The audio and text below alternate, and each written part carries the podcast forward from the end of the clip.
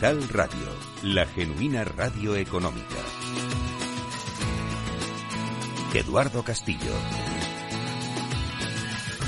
¿Qué tal? Muy buenos días a todos. Eh, Recientemente una operadora en Galicia, probablemente desconocida para la mayoría de los que operáis fuera de Galicia, sufrió a finales de mayo un ciberataque por el que secuestraron información confidencial, información sensible sobre clientes y también sobre empleados, sobre la operativa, sobre sus proyectos. Esta operadora local probablemente nunca pensó que podría ser víctima de un ciberataque. Muchas empresas piensan que nunca van a ser víctimas de un ciberataque.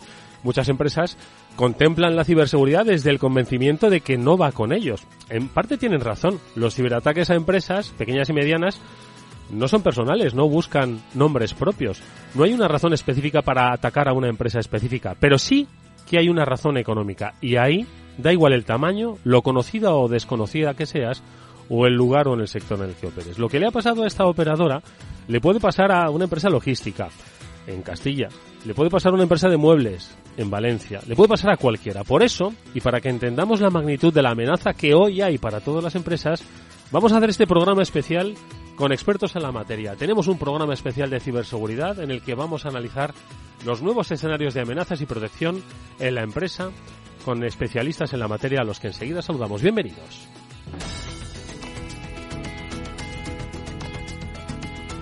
Y con estos expertos, Abraham Pasamar, CEO de Incide, y con Eutimio Fernández, Country Manager de Vectra AI, analizaremos precisamente eso, cuáles son los escenarios.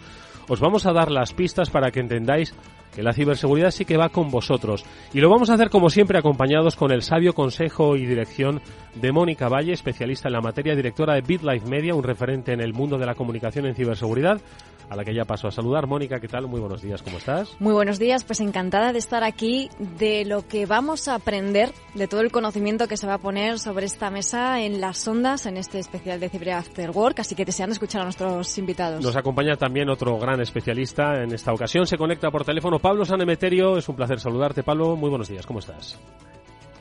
Muy bien, muy bien Eduardo, ¿qué tal Mónica? Pues muy contento y con muchas ganas de ver este especial sobre la importancia de la ciberseguridad y con estas dos personas de referencia y empresas de referencia del mundo de la ciberseguridad. Abraham Pasamar, CEO de Incide, buenos días, ¿cómo estás? Buenos días Eduardo, muy bien, gracias.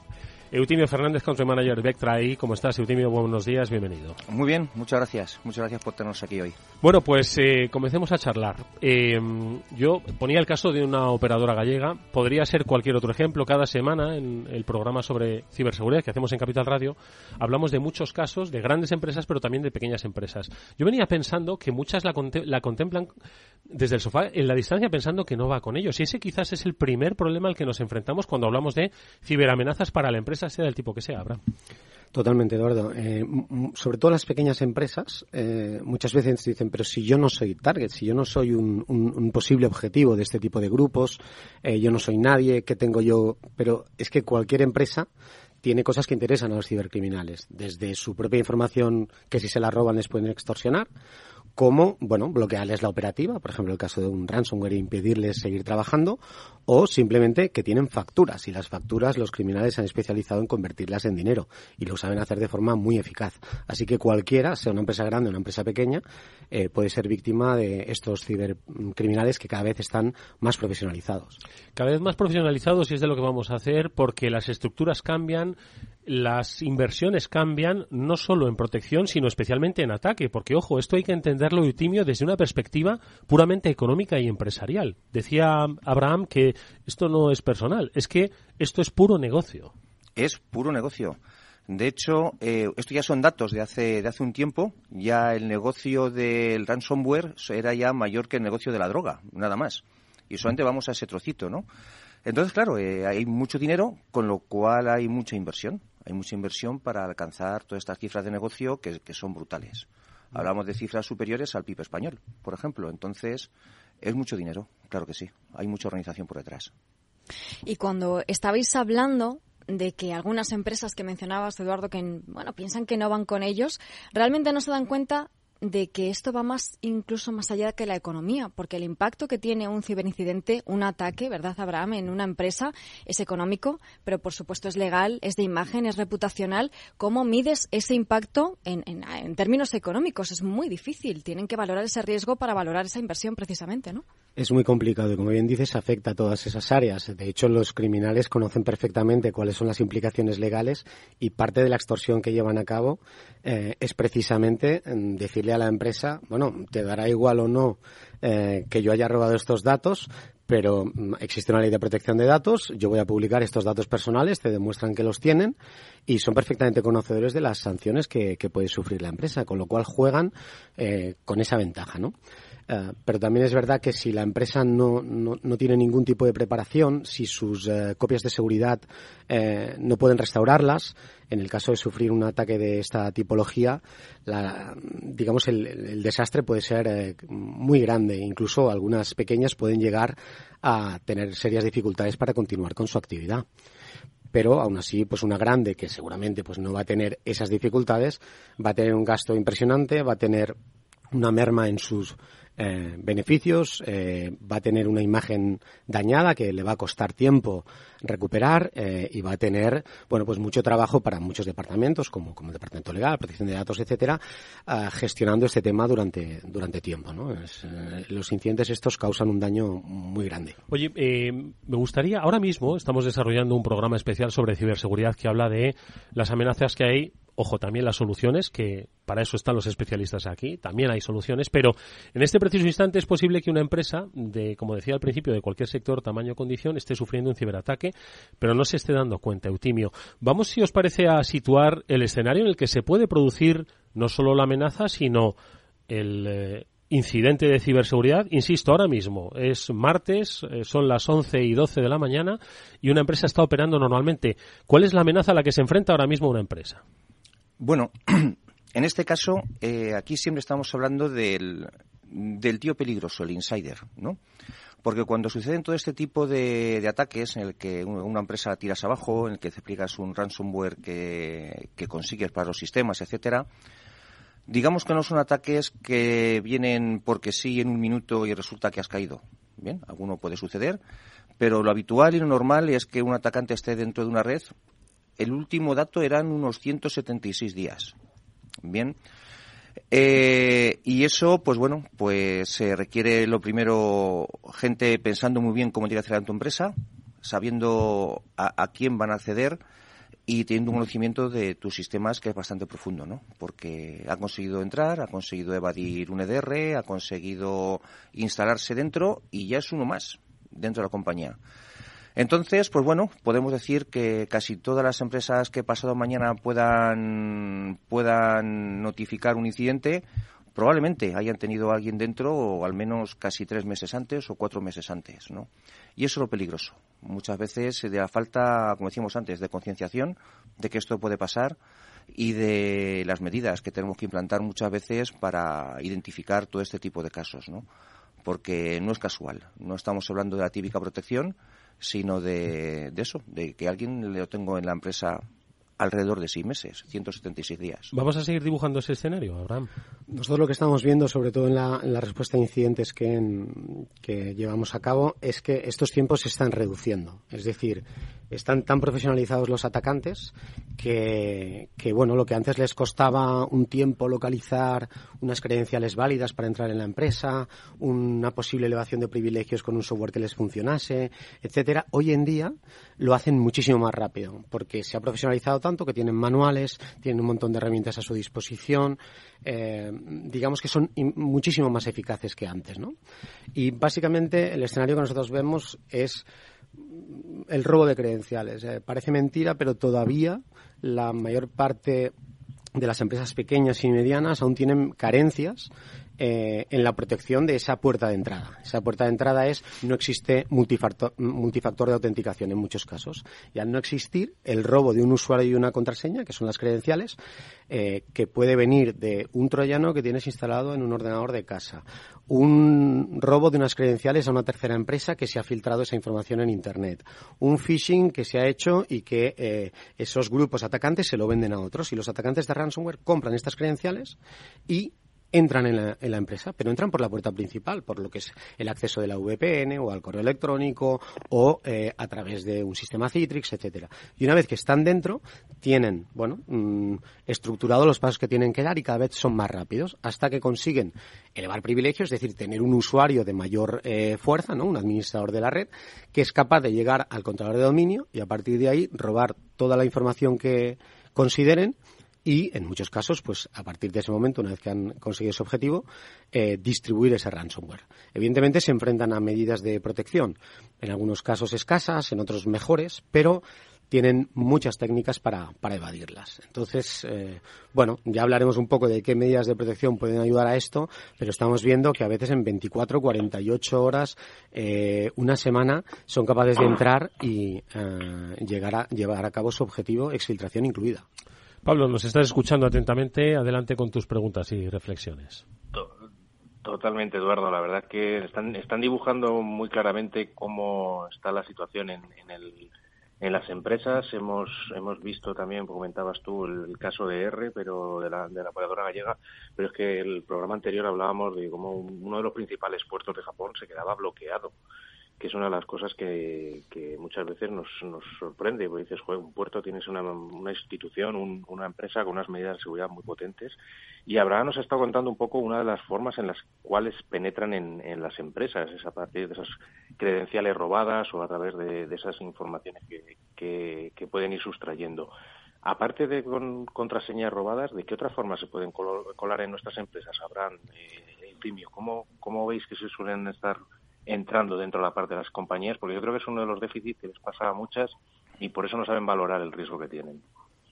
Sí, bueno, aparte de las credenciales, el segundo, digamos, elemento que están utilizando es un correo electrónico en el cual eh, consigan que el, que el usuario eh, ejecute algo, ¿no? Es decir, el típico eh, archivo de Word o el típico archivo adjunto. Que pone normalmente nóminas de la empresa. Exacto. O tu factura de. O tu factura no sé pendiente de no sé qué, no sé cuántos, ¿no? O si, por ejemplo, para, para que también, eh, para el usuario más convencional, ¿no? Pues estas campañas tan eficaces de Endesa o de otras eh, empresas similares o Telefonía en la que te mandaban un email que te decía la factura de este mes, eh, que estás acostumbrado a recibirlo por sí. correo electrónico, uh -huh. es de 1.243 euros. Clic sí. aquí para verla. ¿Quién Falsas no clica, identidades, ¿no? efectivamente. Claro, esto es súper eficaz porque está muy bien pensado. Entonces, ¿qué ocurre? Descargamos un archivo, le damos rápidamente porque pone ver tu factura y, bueno, nos pueden engañar enseñando una factura que no es o una factura normal o el archivo está en blanco, pero por detrás se ha ejecutado eh, un programa malicioso. Ese programa malicioso está residente en ese ordenador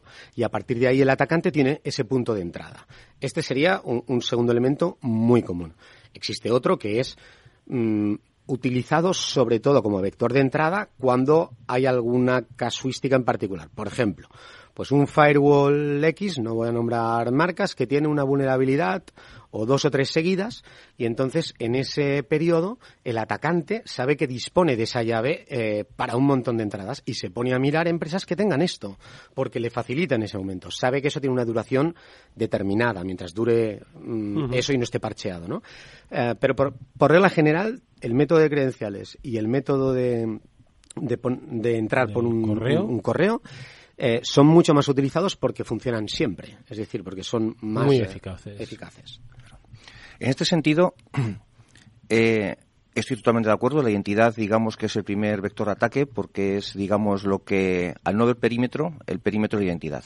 Es lo que te permite acceder a servicios SaaS, acceder a la empresa, dar privilegios. Es el primero. Pero nosotros estamos viendo últimamente que hay un vector que cada vez se usa más. Bien, y en este caso es Teams. Ahora todo el mundo hacemos, las, lo hacemos las cosas por Teams. Bien, entonces Teams ha pasado de ser vector número 8, número 9 de ataque, está, creo que ya está en el número 3, y creemos que en pocos meses va a ser el número 1. Bien, porque Teams está en todos los puestos de trabajo, y digamos que esa combinación que tienes en un entorno SaaS donde usas, en este caso Microsoft, que usas SharePoint, que usas Teams, que usas todo este tipo de cosas, eh, está construyendo métodos mucho más creativos para llegar al puesto de trabajo que ya no es solamente el correo electrónico. Es más creativo. Bien, y no solamente es más creativo, sino que una vez que consigues la identidad y, usas Teams, es mucho más sencillo empezar a hacer toda esa distribución alrededor de, de la compañía. Entonces es algo que, por ejemplo, nosotros estamos monitorizando mucho, ¿vale?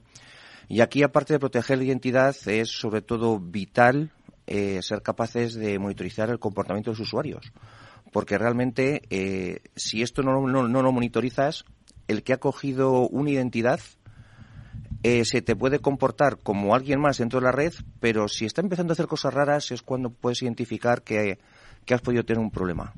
Bien, porque está claro, o sea, el vector de ataque es voy a hacerme pasar por alguien de la red, y voy a usar lo que todo el mundo está usando, el correo electrónico, la navegación o en este caso eh, nos estamos encontrando eh, temas como Teams, que es súper usado, todo el mundo lo tenemos puesto en, el puesto de trabajo y ya os digo, ha pasado de, ese, de pasar el puesto número 8 número 9 hasta ahora en el 3. El año que viene que estará en, el top. En el 1-2 en breve, sí. Porque quieras que no, para el correo electrónico ya estamos poniendo muchas medidas. Cada vez es las empresas que los ponen, ¿vale? Porque hemos dicho muchas veces que las empresas medianas, medianas pequeñas es más, es más complicado. Bien, pues, falta de cultura, de personal, de muchas cosas, ¿no?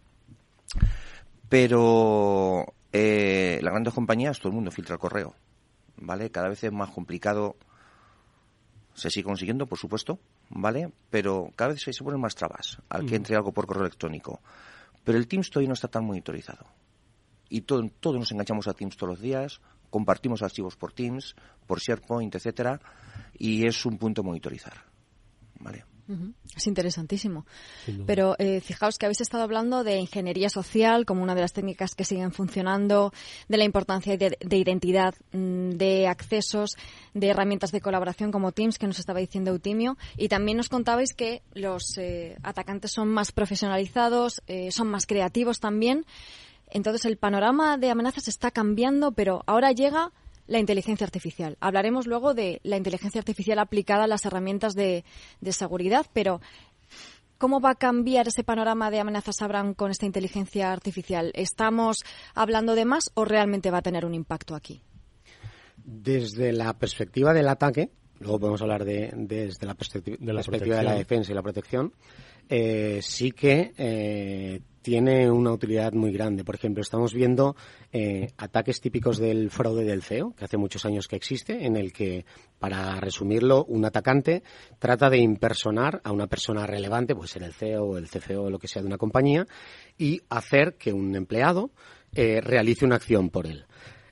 ¿Dónde entra ahí, por ejemplo, la inteligencia artificial? Pues en el en la creación de contenido sintético, por ejemplo. Es decir, si yo consigo eh, escuchar en un programa de radio a un CEO de una empresa, puede eh, que pueda coger ese audio y con eh, utilidad de herramientas capaces de crear contenido sintético que emplean inteligencia artificial, ser capaz de crear un modelo que imita la voz y por tanto puedo hacerme pasar en directo por ese CEO y hablar con cualquier empleado y me puede preguntar lo que quiera mientras me sepa más o menos la respuesta, pero él cree que está hablando conmigo. Pero es que esto lo podemos llevar también al vídeo. Es decir, eh, dentro de poco veremos eh, cómo alguien se puede conectar a un Teams, eh, tener una videoconferencia y creer que está hablando pues con un, directivo o con el CEO de la empresa que le está dando unas instrucciones y le está diciendo, mira, estoy desde el teléfono, me estoy subiendo a un avión. Es importantísimo que hagas esto. En cuanto aterrice te lo digo. Em, es vital y hazlo ya. Transfiere este dinero a esta cuenta. Y lo hará. Más de inteligencia artificial, Eutimio. Sí, bueno, en este caso, eh, las discusiones que hemos estado teniendo últimamente en, alrededor de todo esto, ¿no? Porque, como digo muchas veces, eh, hace unos años sabíamos de pandemias, después de volcanes, y ahora todos sabemos de inteligencia artificial, es lo que tenemos. Eh, casi que hay consenso, al menos en las últimas charlas y los últimos foros en los que hemos estado, que la IA está sirviendo a los malos y a los buenos, pero que quizá está teniendo más uso en el lado de los buenos. ¿Vale? Es un poco el consenso que más o menos está viendo. Aquí podemos debatir, podéis estar en contra de, de lo que estoy afirmando, pero es un poco el consenso que, que, estamos encontrando, ¿no? Que casi está apoyando mucho más a todas las tareas que hay que hacer de cara a la automatización, que la automatización es trending topic desde hace unos años en tema de ciberseguridad, de cara a muchas tareas de, pues eso, de correlación, inteligencia que son necesarias, de conocimiento de patrones, eh, comportamientos, etcétera, que a una persona le es muy difícil eh, ver a la primera, pero con este tipo de sistemas te permite eh, hacerlo de forma sencilla y automatizarlo mucho más, ¿no? Entonces, un poco de consenso por aquí. Decir, oye, la, IA eh, está ayudando a todos, porque cuando automatizamos, automatizamos en todas partes, básicamente, por al final se trata de eso, de automatizar muchas cosas, pero quizá está poniendo un poco más la balanza en el lado de los buenos. El, el qué hago para, para defenderme mejor, eh, digamos, está llevando un poco la balanza más hacia allá. Sí, estoy bastante de acuerdo, pero yo creo que es porque los malos no lo necesitan. Es decir, para un ataque muy sofisticado puede que lo necesiten, pero de momento con mm, procesos convencionales que hace tiempo que les funcionan, cada vez con más herramientas, Sigue funcionando. consiguen evadir la gran mayoría. Cuando se van a enfrentar a empresas muy bien protegidas, que además usan inteligencia artificial, etcétera, en sus mecanismos de comportamiento, ahí van a tener que empezar a hacer eso. Pero es que son muy prácticos y van Sí. a lo que es eficaz y sencillo y a obtener el mayor rendimiento sin complicarse la vida. Este ataque que yo he descrito antes ya está empezando a pasar, pero es que les funciona mandar un email eh, y decir transfiere el dinero. sigue, sigue funcionando. Con lo sí. cual, mm, bueno, Sigue es un ataque eh, plausible que, que, que se han dado algunos casos con la voz ya de hacer algunas Sí. ah, cuestiones. O, mira, tenemos una serie en Netflix, por ejemplo, de, de un eh, estafador francés eh, que, bueno, mm, se dedicaba bastante a este tipo de engaños, pero era ingeniería social pura y dura. Y engañó, por ejemplo, a un jeque árabe poniéndose una careta, haciéndose pasar por un primer ministro de Francia, haciendo un Teams con él. No le hizo falta la inteligencia artificial. Con una máscara, pues fue suficiente, ¿no? Entonces, mm, ¿para qué va a construir un modelo y buscar gente que sepa hacer esto, no? Quiero decir que mm, buscan eso. Ahora mismo es cierto que está más en el lado, pero también es verdad porque vende mucho, ¿no? Es decir, eh, la IA ahora mismo es trending y por tanto, ah, en todos los productos y en todo el negocio, pues si lo pongo, pues vende un poco más. Estamos en un especial de ciberseguridad sobre los nuevos escenarios de amenaza, pero también de soluciones para las empresas. Lo estamos disfrutando con Abraham Pasamarceo de Incide y con Eutimio Fernández, Country Manager de Vectra AI. Hasta el momento hemos hablado de escenario de amenazas, de por dónde están evolucionando los incidentes. Pero también quiero que veamos cuáles son las soluciones y más desde la perspectiva de los servicios que desde sus respectivas empresas, Incide y Vectra AI, ofrecen, porque no solo es detección, inteligencia de amenazas, sino también respuesta ante incidentes, que tan importante es detectarlo como reponerse de un ciberataque. Lo vamos a seguir comentando en este especial, que por supuesto junto a Mónica Valle Palos del Meterio os acompañará hasta las 11. Venga, volvemos enseguida. Hasta ahora.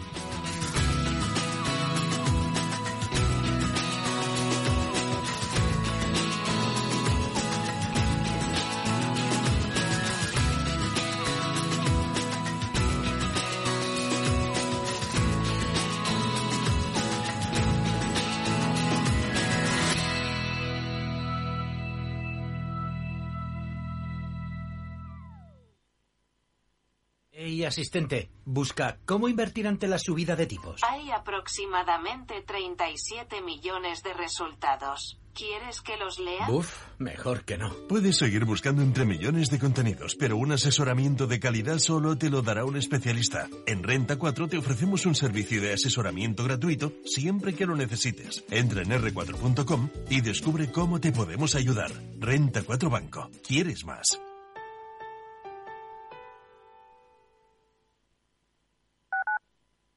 Capital Radio, Madrid, 103.2 FM.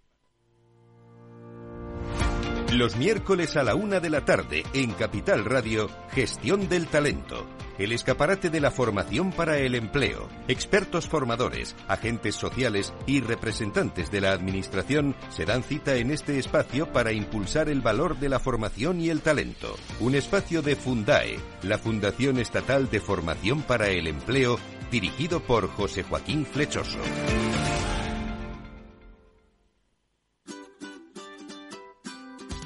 Mesa y Descanso es el programa donde Mar Romero te acerca cada fin de semana los mejores productos, te invita a disfrutar de los buenos vinos de cada denominación de origen y a conocer restaurantes y lugares de ocio con un encanto especial. Mesa y Descanso, los domingos a las 13 horas, aquí en Capital Radio.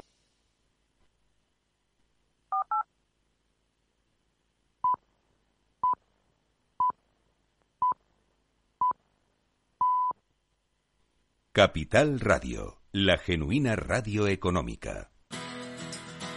Eduardo Castillo.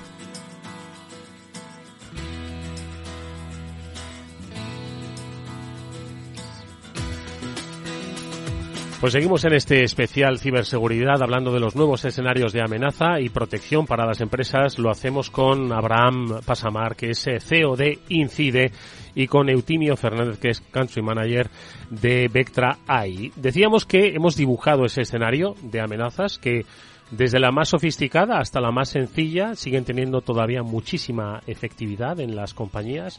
La inversión aumenta, los tiempos se reducen, es decir, la amenaza se vuelve más, más, más que compleja, mucho más eficaz. Ya lo era antes, ahora es mucho más eficaz, más inmediata.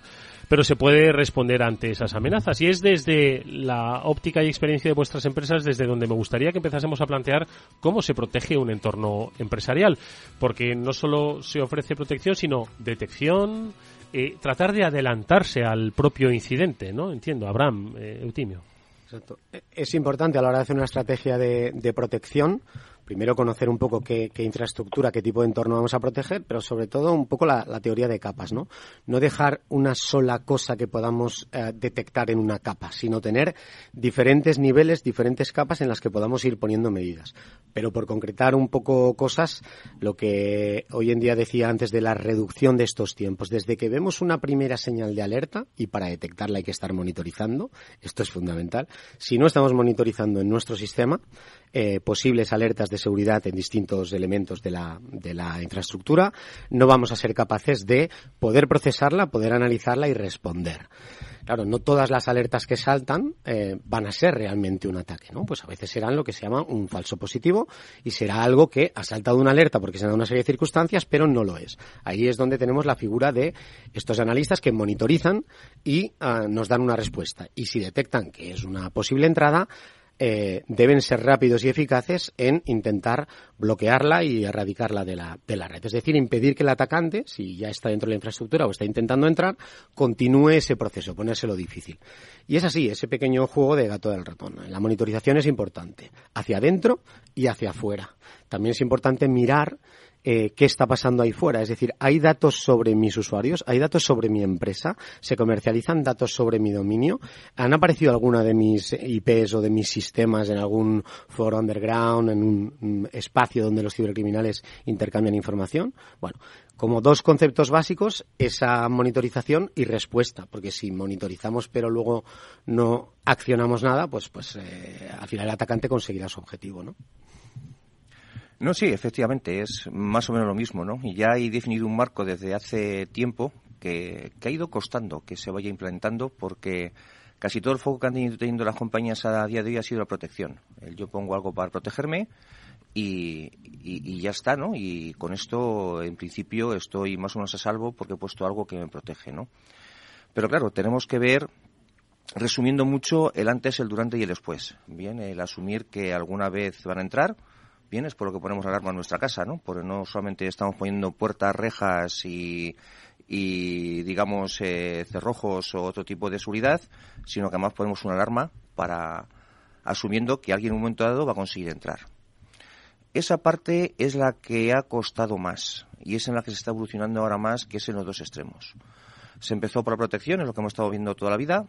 Esto se ha empezado a consolidar y ahora las inversiones las estamos viendo mucho más eh, después de que está pasando, ya vamos pasando. Todavía seguimos en el boom del SASE, del Zero Trust, etcétera.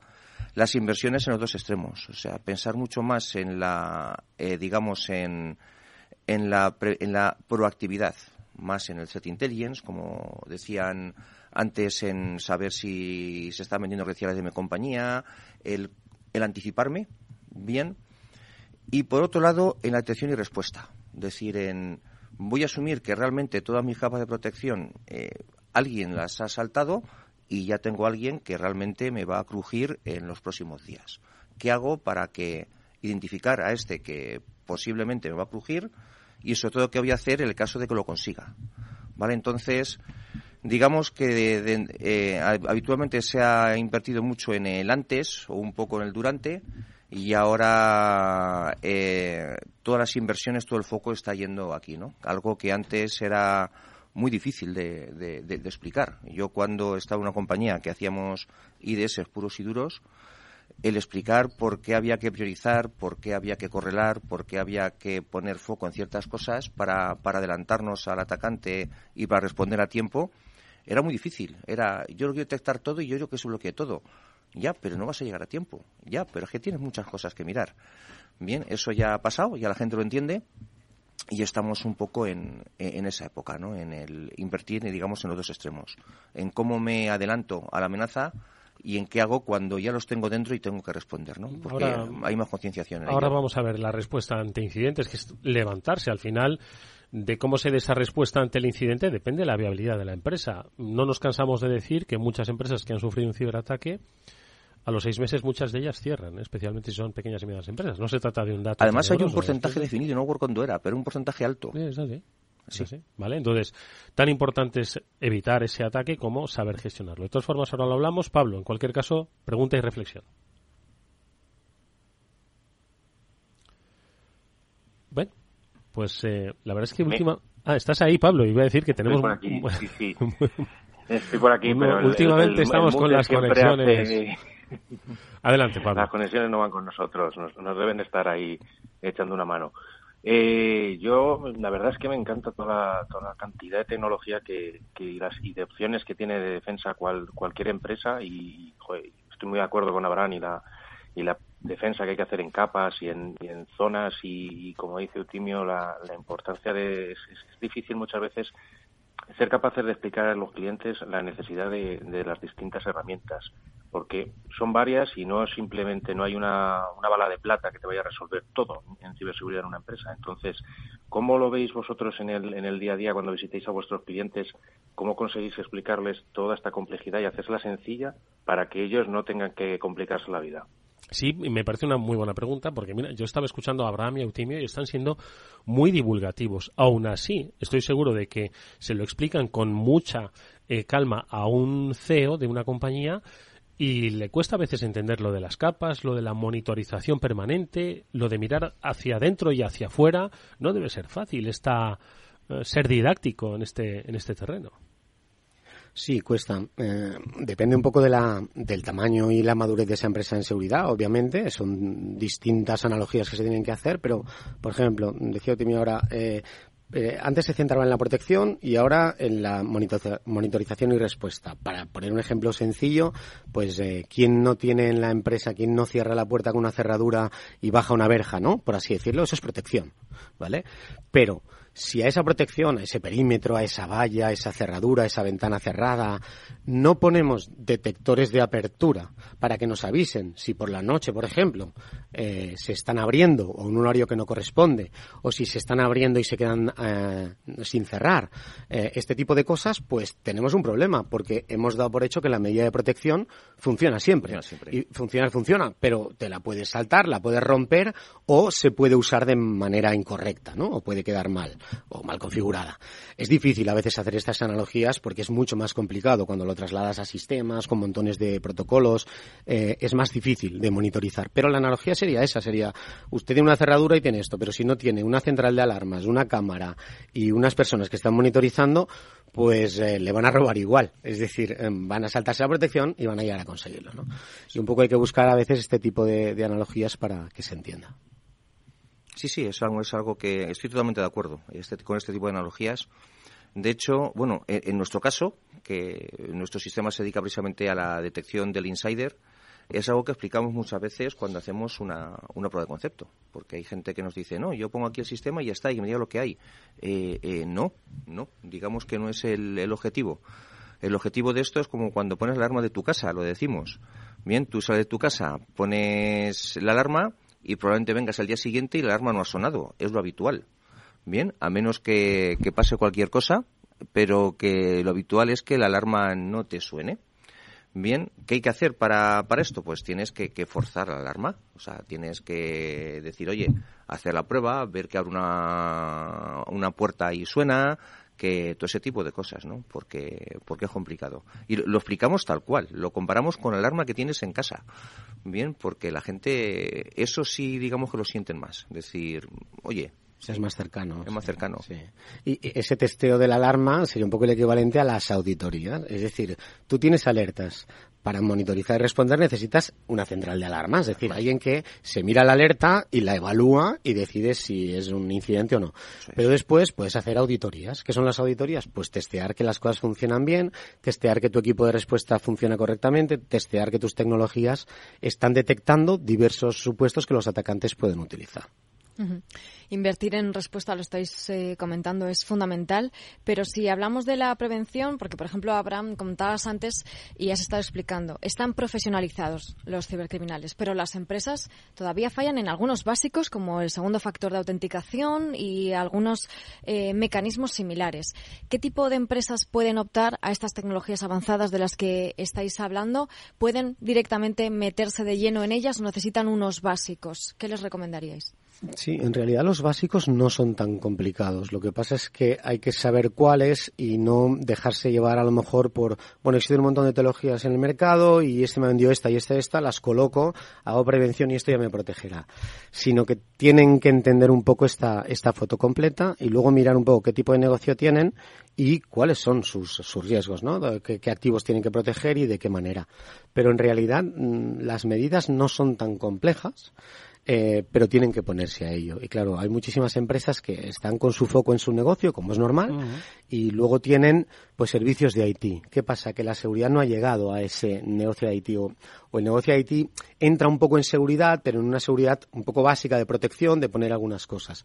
Una un negocio de seguridad un poquito más avanzado, que es lo que se necesita, que es que le diga, mire, usted tiene estos riesgos y esto se protege así, así y así, uh, pues esto cuesta más, porque mm, digamos cuesta más llegar a ese último, a esa pyme, ¿no? Eh, y, poder llegar a través de ahí. Eh, tienen muchas posibilidades las empresas de, de IT que prestan servicios de soporte, etcétera, en poder hacerlo pero a veces también pasa un poco que creen que eh, también son seguridad. Y la seguridad es una especialidad muy grande y ahí hay un pequeño equilibrio difícil a veces de, de gestionar. No, no, ahí es to totalmente clave. O sea, yo lo veo por... Eh, cuando hablamos de una mediana empresa, ¿vale? Eh, en este caso, pues el responsable, el director de la empresa, va a invertir en tecnología en lo que es importante para su negocio. Uh -huh. Pues yo bien, yo tengo que invertir, no sé, en cajeros, tengo que invertir en, en un RP estupendo para llevar toda mi contabilidad, tengo que invertir en lo que tenga que invertir. Es lo que tiene en mente. Pero ninguno incorpora en el que dentro de mi estrategia de tecnología, donde voy a automatizar mis procesos, etcétera, tengo que incluir a alguien que me ayude con la seguridad. En una mediana empresa no sucede. Bien, y como contaba Abraham, los métodos no son tan complejos. Bien, pero necesitas a alguien que te lleve un poquito de la mano. Y es en lo que las medianas empresas que habitualmente están dando servicio a la pyme, a la mediana empresa y tal, no están haciendo. No están haciendo. ¿Vale? Y, y efectivamente, en este caso, los, los CEOs, los directores de las compañías, es una cosa que tendrían que incorporar. Decir, oye, tengo que incorporar la capa de seguridad. ¿Vale? Y hasta que no tengan una buena concienciación, no lo van a hacer, ¿no? Mm. En este caso, dentro de mi familia, tengo un buen ejemplo. En este caso, a mi suegro yo creo que le pitan los oídos cada vez que, que, lo, que lo comento. un y saludo sí, afectuoso para un, él. Un saludo afectuoso a, a, mi suegro, al que quiero mucho, pero que eh, muchas veces, a, hablando con él, eh, yo se decía, ¿no? yo dedicándome a ciberseguridad, oye, tendrías que poner algo, algo de mínimos, lo típico. Entendemos ah, sí. que tu suegro tiene una empresa. Mi suegro tiene una empresa, digamos una mediana empresa, sí. que... Su actividad, con su, su actividad, ritmo. tiene su número de PCs bastante, en fin, que no son cinco, pero ya, sí, ya es un número grande de puesto de trabajo, eh, maneja un negocio con un volumen, eh, en fin, ¿vale? Que no estamos hablando de una gran empresa, estamos hablando de una, de una mediana empresa. Eh, y eso decía, digo, tienes que poner algo de mínimos. Y eso decía, digo, no te lo quiero vender yo. Yo me dedico a seguridad. Es más como el que eres el informático dentro de la casa, ¿no? Una vez que arreglas el PC al, al sobrino o a la vas cuñada, uno detrás de y vas otro. uno detrás de otro. digo, no me lo compres a mí, pero que alguien te diga y pon algo de mínimos, lo típico. Ah, sí, yo, ¿quién se va a fijar en mí? ¿Qué tal, qué cual? Me enteré en el postmortem. Bien, porque le, le, le da vergüenza decírmelo, y porque le llegó la típica factura de la eléctrica, ¿qué tal? Aclaremos postmortem forense de los sistemas, no vaya a ser. Eh, Tal cual, me enteré al cabo de la semana o de 10 días que efectivamente había tenido un ransomware, había, tener, había tenido que llamar a alguien, no me llamó a mí, ¿sabes? Y, y eso dije después. Digo, ¿qué? ¿Qué te ha pasado? Sí, sí, llevo razón, tal. Digo, jolín, algo de mínimos. Y es algo que no tiene en mente, el algo de mínimos. Al menos tengo que proteger bien los tres puntos, los tres vectores de, de entrada más críticos, o cuatro si me apuras. El, el correo electrónico, la navegación el puesto de trabajo y, como ha dicho muy bien Abraham, la identidad. No hablamos de gestionar una media de 40 productos de seguridad, que es lo que tienen ahora las grandes empresas, ¿vale? Pero todo eso, si lo tienes por parte de una compañía que te puede dar ese servicio, pues bueno, puedes tener una seguridad que a lo mejor no es el culmen, lo mayor, pero puede ser aceptable para, para tu compañía, ¿no? Que no hagas clic en la factura de la eléctrica y que tengas un problema. Oye, no quiero entrar en el concepto ya muy trabajado y trillado en este programa sobre eh, el gasto o inversión, ¿no? Quiero ir directamente a ver si, porque se entiende, esto es un producto barato, es un producto caro. Hablaba Abraham, ¿no? Que depende de las necesidades, pues se va escalando. También lo decía Eutimio, ¿no? Y hay veces que no solo se trabaja con una sola empresa de ciberseguridad, sino que se utilizan varios. Un poco cuál es el planteamiento desde Incide, en tu caso, Abraham, desde Vectra ahí, Eutimio, en cuanto al coste, en cuanto a las posibilidades, en cuanto al acceso a empresas tipo como la que nos ha comentado Eutimio. Claro. No, en, una empresa de esta tipología eh, es relativamente sencillo. Es decir, eh, hay que analizar un poco brevemente qué es lo que tiene, eh, cómo funcionan, qué tecnologías están usando y aconsejarle, pues aquí tienes que poner dos FA, esto deberías de mantenerlo actualizado, aquí mm, deberías de poner un refuerzo de lo que sea, pero sobre todo hay que poner, especialmente a día de hoy, en el endpoint y en en lo que son las, las máquinas y los servidores, eh, digamos un EDR, esto es algo fundamental, y monitorizarlo para poder responder a tiempo. Con eso una empresa de esta tipología pasa de un 10% de seguridad, por así decirlo, a un 90% relativamente rápido. Y ¿eh? no es tanta inversión. Lo que ocurre es que, bueno, mm, a veces hay que hacerlo un poco paulatinamente para que, eh, bueno, puedan puedan ver eh, que no les acabas de poner encima de la mesa un montón de problemas, sino acompañar un poco a lo mejor pues con su empresa de, de IT, con el informático interno que tengan o con la persona que se encargue de esto. Pero es relativamente rápido pasar a un nivel de protección bastante adecuado y a partir de ahí ya un poco ver, bueno, cómo se puede ir progresivamente aumentando ese porcentaje que les falta. En una empresa más grande, eh, evidentemente estará más madura porque tendrá más cosas probablemente, pero eh, lo que les ocurre es que su superficie es muy grande. Es decir, pues empresas que se compran muchas empresas que son de distinta tipología porque no son homogéneas, son heterogéneas, eh, o que tienen una cantidad de accesos y de áreas y de departamentos y de entradas muy complicada de gestionar, pero la mayor parte de los problemas de entrada son identidad, mantener al día ciertas cosas y luego pues ya suelen tener pues un SIEM en el que registran eventos y monitorizan. ¿Qué ofrecemos para estas empresas? Optimizar eso, es decir, testearles, hacer lo que, sea, lo que llamamos simulación adversarial, imitar eh, el comportamiento de los atacantes, pues, eh, por ejemplo, un banco te diría, pues yo quiero que me simules a este atacante ruso que ahora me interesa por tal cosa o a este chino, ¿no?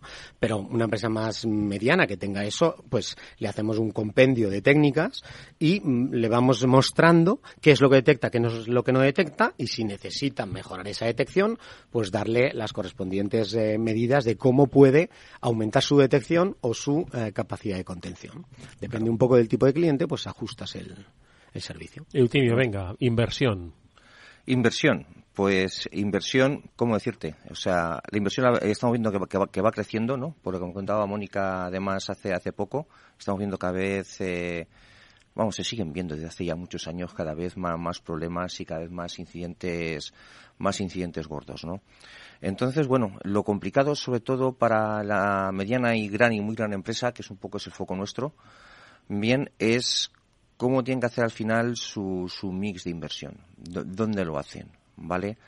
Porque en este caso la empresa mediana y grande o muy grande eh, son los que te usan 47 productos distintos de seguridad, que los tienen que integrar, que sobre todo que los tienen que operar, porque operar todo es un infierno, hay que mantenerlo, es, es un horror, ¿vale? Entonces, el principal problema ahí es el cómo consolidan tecnología, bien, y aquí estamos viendo la ola, el tsunami que nos está viniendo con el SASE, con todo este tipo de cosas, que al fin y al cabo concentra servicios, eh, pagas en modo servicio de alguna manera, eh, eliminas muchos costes de operación, etcétera, ¿vale? Y, y eso, eso, todo, mucha, mucha pensar mucho en cómo reducir esos costes, bien, porque la inversión no va a crecer mucho más, y, y dónde van a ser más efectivos, ¿vale? Entonces aquí estamos viendo sobre todo la consolidación de, tecnologías, ahí está la ola, la consolidación no solamente de tecnologías en modelos estilos ASE, sino también en,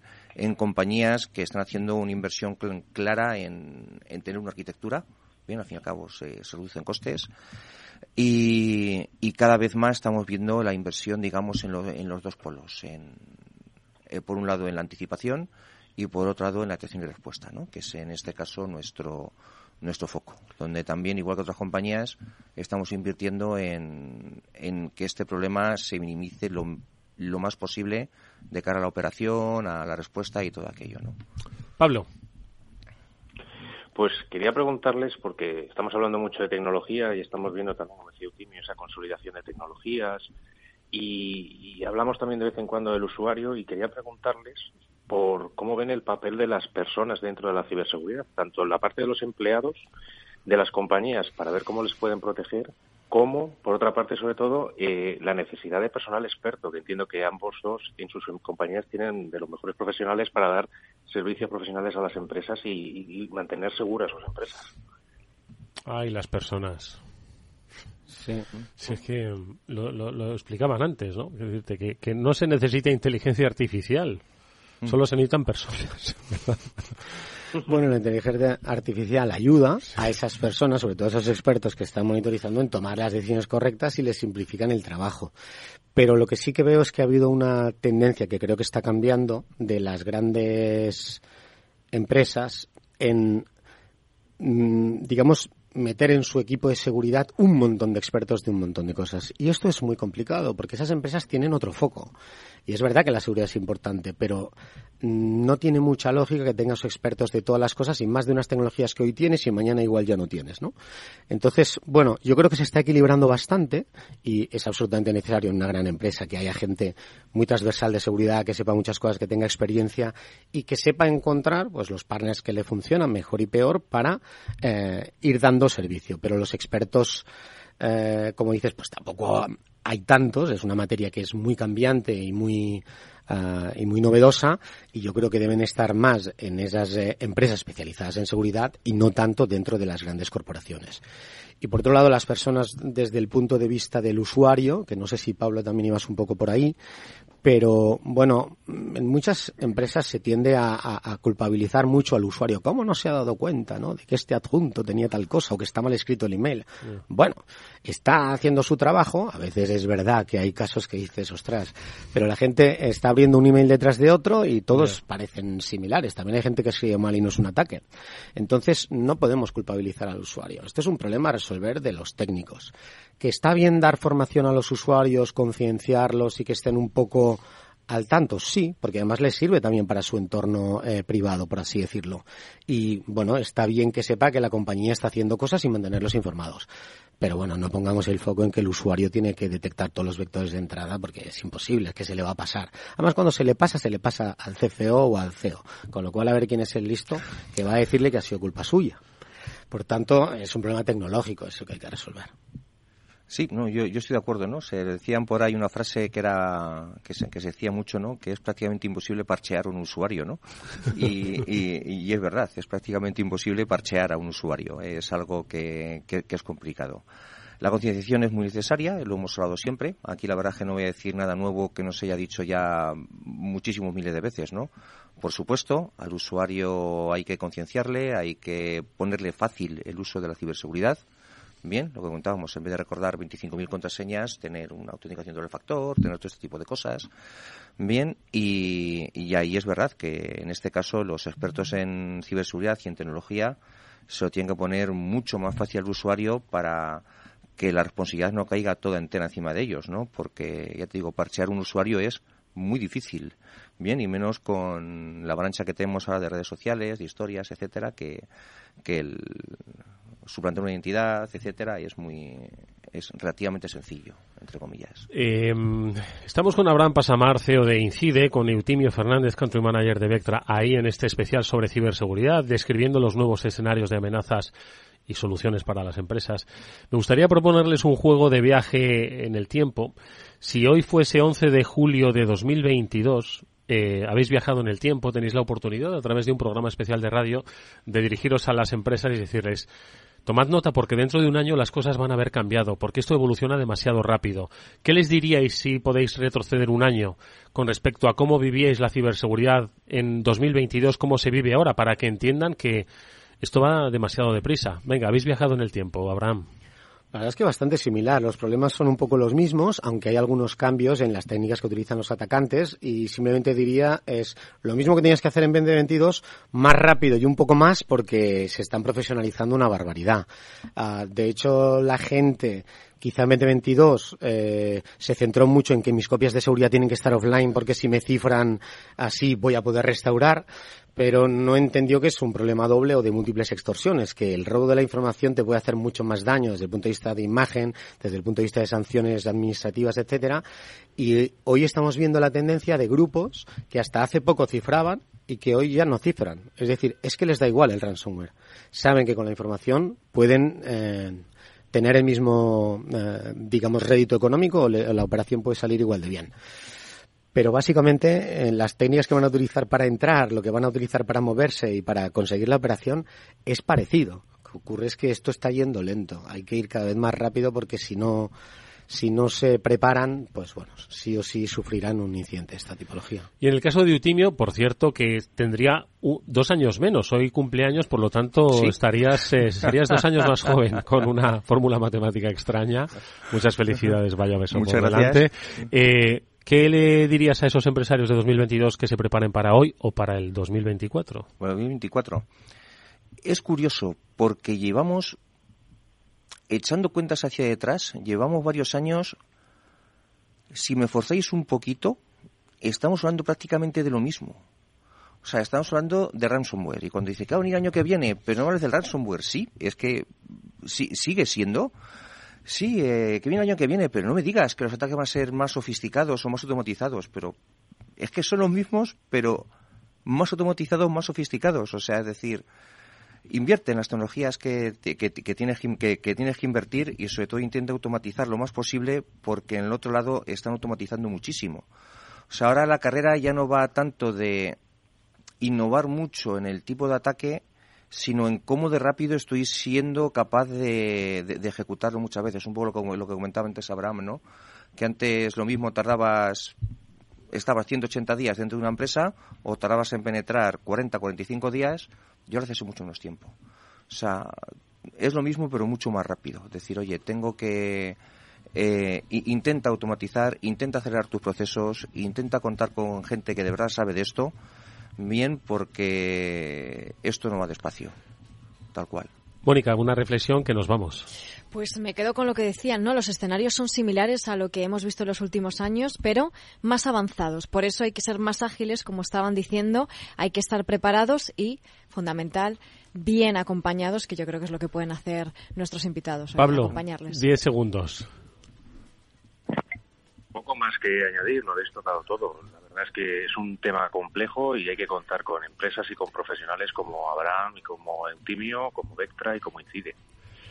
Pues hoy han estado con nosotros eh, eh, describiéndonos este nuevo escenario de amenazas y, por supuesto, nuevos escenarios para la protección de empresas.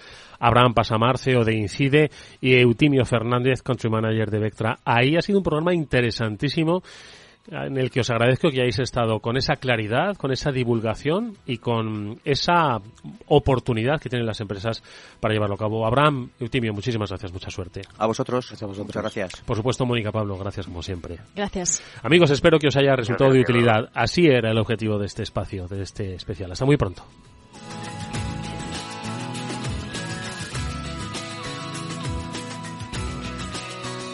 Eduardo Castillo en Capital Radio.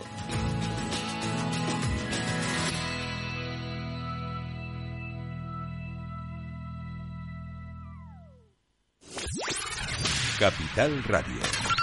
La genuina radio económica. Siente la economía.